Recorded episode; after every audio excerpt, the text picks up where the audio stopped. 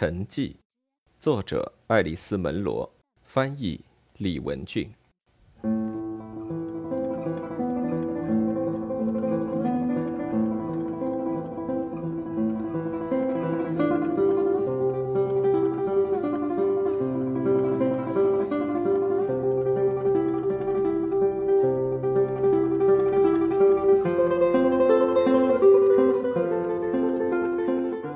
任谁都是不可能走红的，永远出现在电视荧幕上。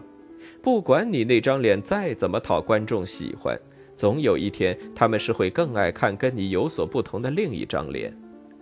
朱丽叶也不是没得到过换别的工作的机会，研究点什么问题呀，为放送的自然景色写点什么话外音呀。可是他高高兴兴地拒绝了。他说自己正想要有一个彻底的改变。他又重新进了古典文学系，这个系比原来的规模又进一步缩小。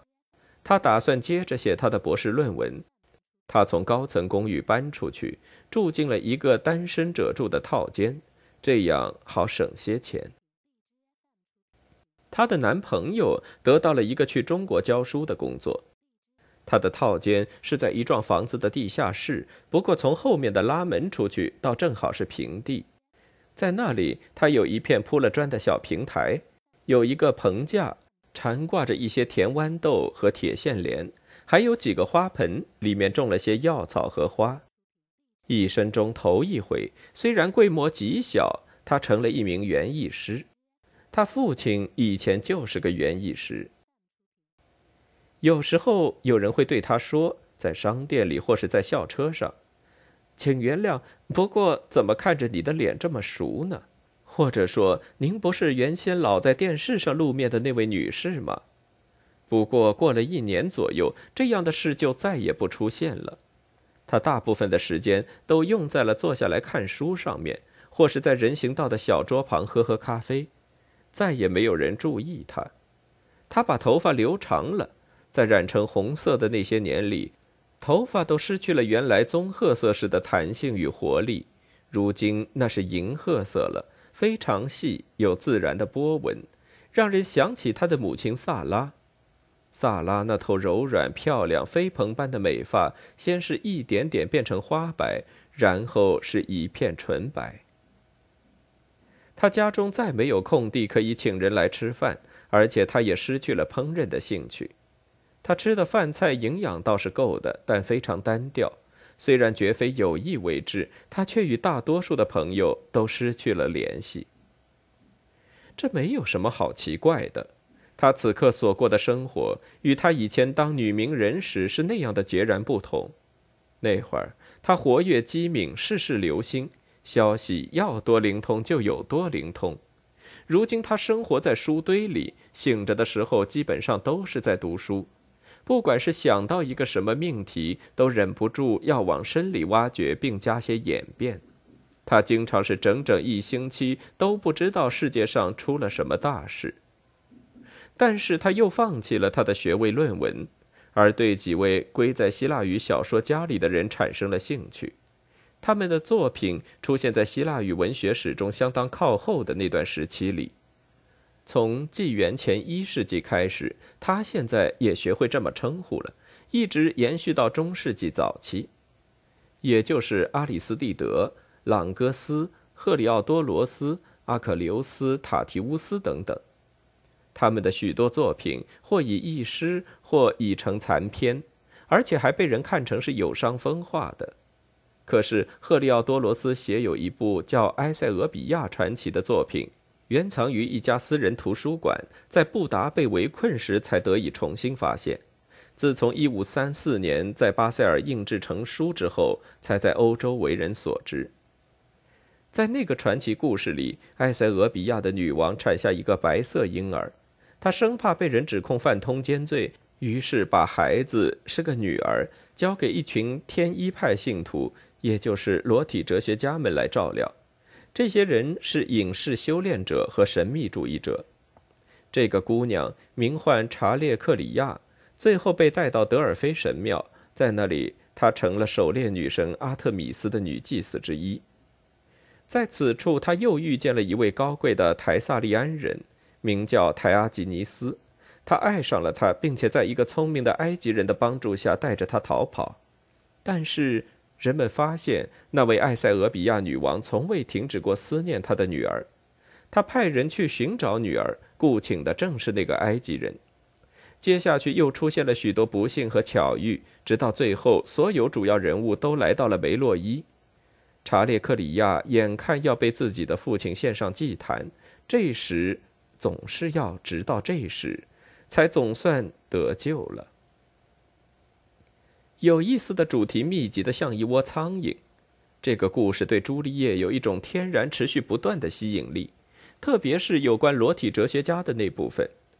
他尽力收集有关这些人的材料，知道他们往往被说成是印度哲学家。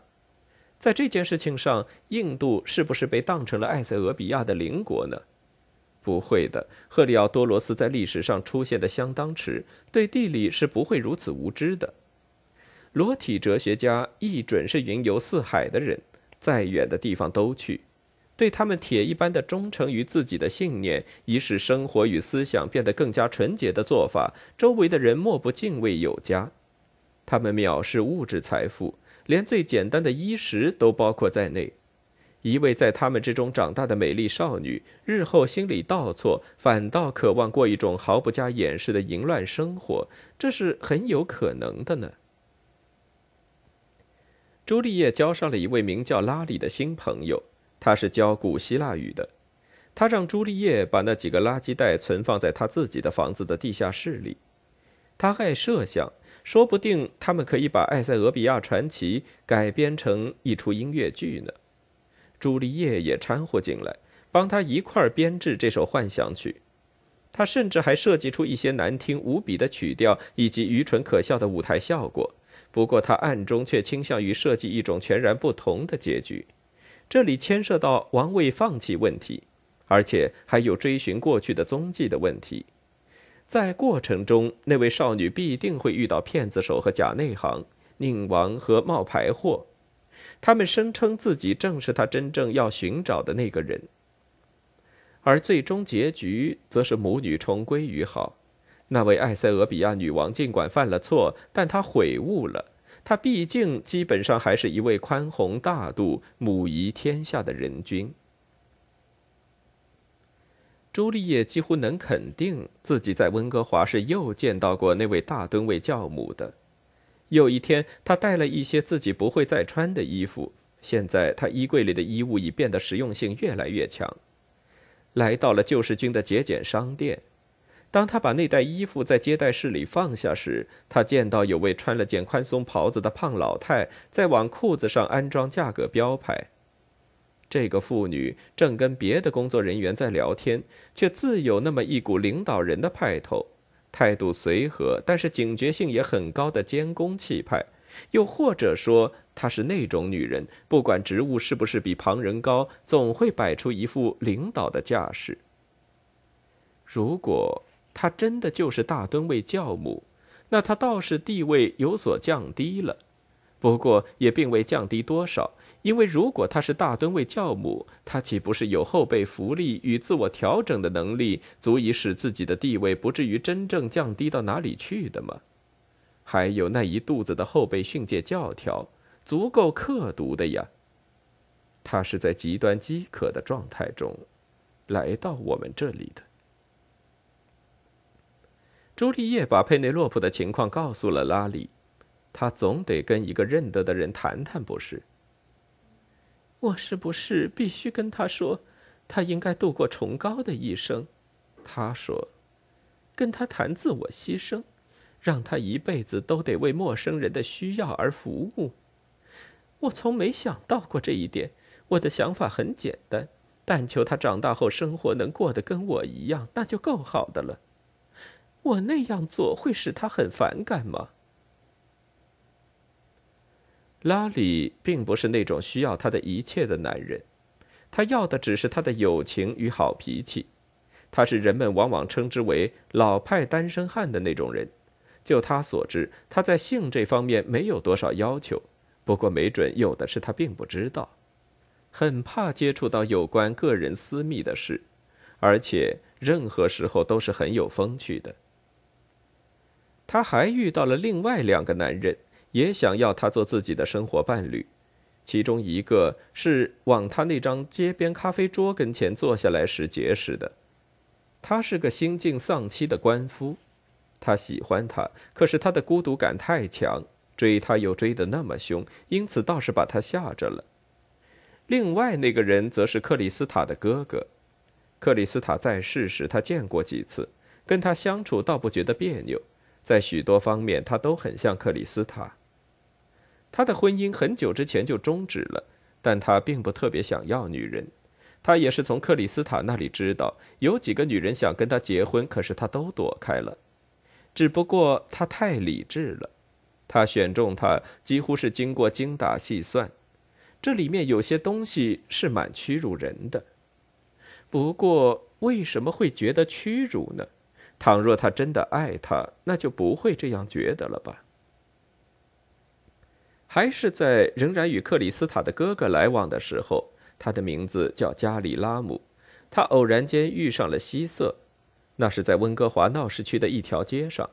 朱丽叶和加里刚从一家电影院出来，他们看了一场傍晚场的电影，正在讨论该上哪儿去吃晚餐。那是个温暖的夏夜，天光还未散尽。一个女人脱离开街边的一伙人，径直朝朱丽叶走来。那是个瘦瘦的女子，三十七八岁的光景，衣着入时，黑发中夹杂着一绺绺棕色的发丝。波蒂厄斯太太，波蒂厄斯太太，这声音朱丽叶很熟悉，虽然她怎么也没能认出这张脸，原来竟是希瑟，真让人难以置信啊！希瑟说：“我来这儿待三天，明天就走。我丈夫来参加一个会。”我刚才还在想说，此地我是再没有一个熟人的了。一转身就看见了你。朱丽叶问他现在住在哪里，他说住在康涅狄格州。大约三星期以前，我去看过乔西，你还记得我弟弟乔西吧？我去埃德蒙顿看弟弟乔西跟他一家时，竟撞见了佩内洛普，就和现在一样，在大街上。哦，不，实际上是在购物中心里。他们那里有个大的不得了的购物中心，他身边带着两个孩子，他是带他们来买上学要穿的校服的，两个都是男孩，我们俩全都惊呆了，我一下子都没认出来，不过他认得我，他是坐飞机去那儿的，自然了，从北方很远的一个地方，不过他说其实那地方已经相当现代化了，他说你仍然住在这里，不过我跟那些人在一起。他们是我丈夫的朋友，我真的没有时间给你打电话。”朱丽叶像模像样的说，“自然了，哪儿会有时间呢？而且她也想不到有人会给自己打电话。”他问希瑟有几个孩子了，三个，全都是些混世魔王呢。我希望他们马上变成大人，可是跟佩内洛普一比，我的日子就算是在享福了。五个呢？是吗？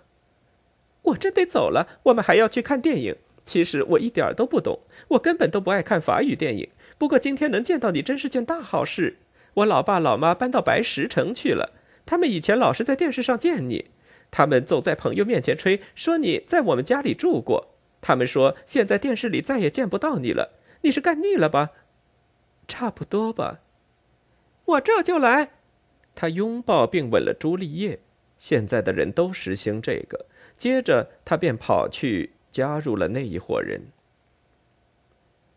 原来如此，佩内洛普不是住在埃德蒙顿，他是从北方去埃德蒙顿，坐飞机去的。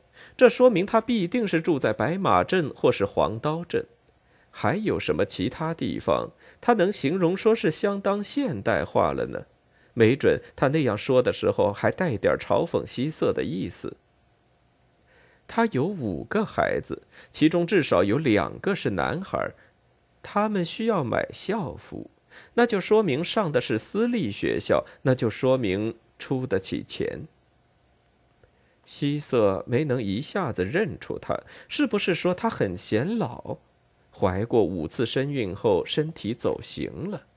他没能很好的照顾自己，没有像希瑟那样，在某种程度上，没能像朱丽叶那样。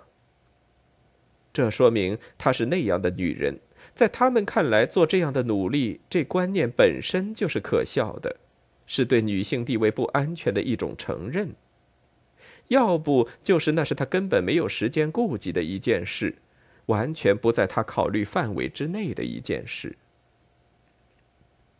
朱丽叶曾经想过，佩内洛普也许是给卷到超验派的队伍里去了，没准他成了一个神秘主义者，把一生的时间都用在冥思与参悟上去；要不就是与此相反，但仍然是简朴与艰苦的可笑，过着清苦危险的日子，靠打鱼为生。也许跟丈夫一起。也许还带着几个粗里粗气的小家伙，在不列颠哥伦比亚海岸线外内海航道的冰凉海水里。压根儿不是这样的。她现在过的该是一位富裕的、讲求实际的护士长的生活，没准是嫁给了一位医生，或者是当地官员里的一个。他们在小心翼翼的，并且是在赞歌的伴奏声中，将自己的权利逐步、逐步的移交到原住民手中。与此同时，还依然在管理着那些北方领土。如果朱丽叶真的有一天与佩内洛普重新相见，他们说不定会哈哈大笑，笑朱丽叶想到哪里去了。当他们谈到两人分别与希瑟相遇的事时，会觉得多么奇怪，于是便又哈哈大笑起来。不，不，事实肯定是他对与佩内洛普有关的事已经取笑的太多了。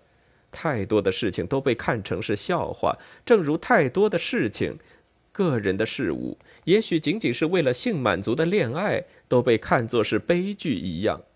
他太缺乏母亲应有的意志、礼仪和自我控制的能力。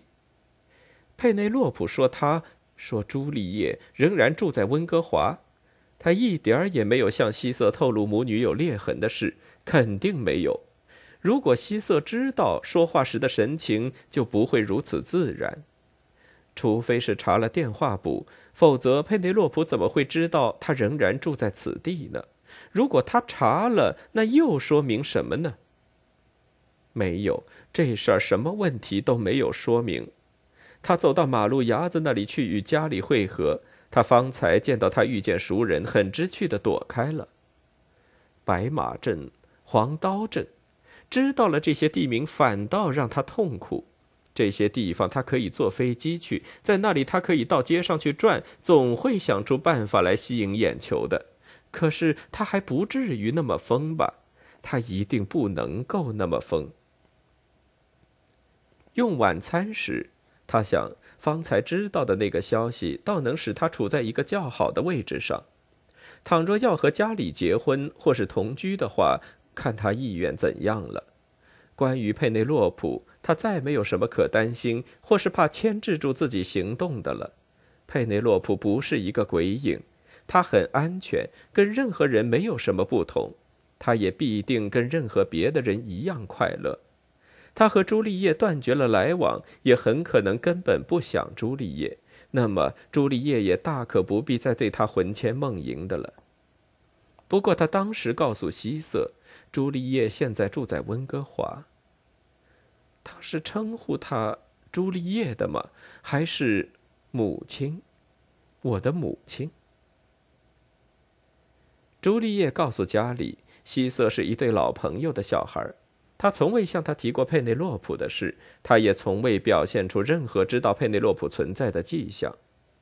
没准克里斯塔跟他说起过。他一句也不提，是考虑到此事与他毫不相干，或者是克里斯塔告诉过他，他却忘记了；或许是与佩内洛普有关的事，克里斯塔压根儿就没有提起过，连名字也没有提起。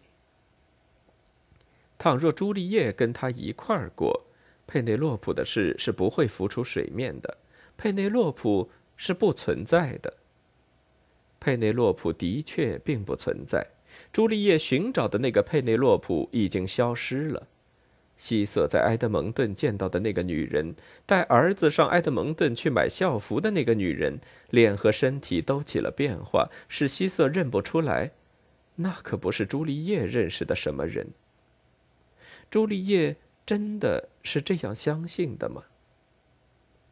如果家里看出他很激动，他也假装自己没有注意到。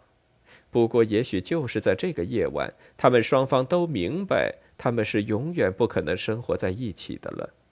要是他们有可能一起生活，那天晚上他没准会跟他说：“我的女儿没有对我说声再见就离开了。”事实上，他也许当时并不知道自己是在出走，他不知道那是永远走开。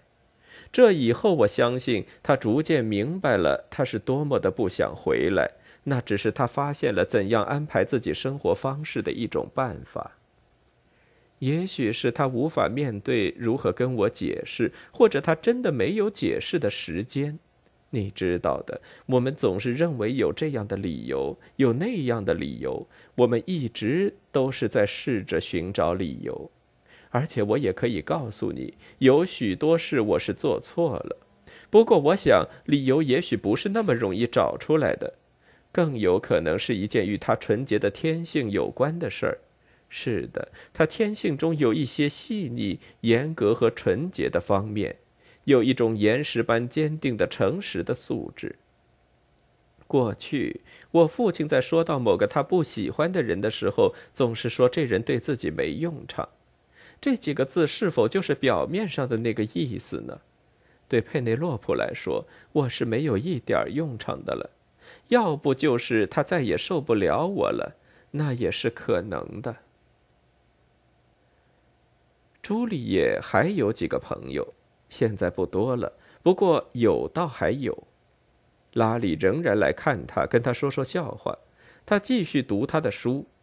读书这个词儿用在他正做的事上似乎并不合适，说研究倒是更恰当一些。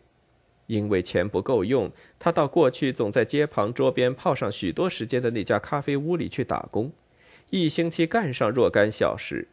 他觉得这活儿对他跟古希腊人的苦苦纠缠是个很好的平衡。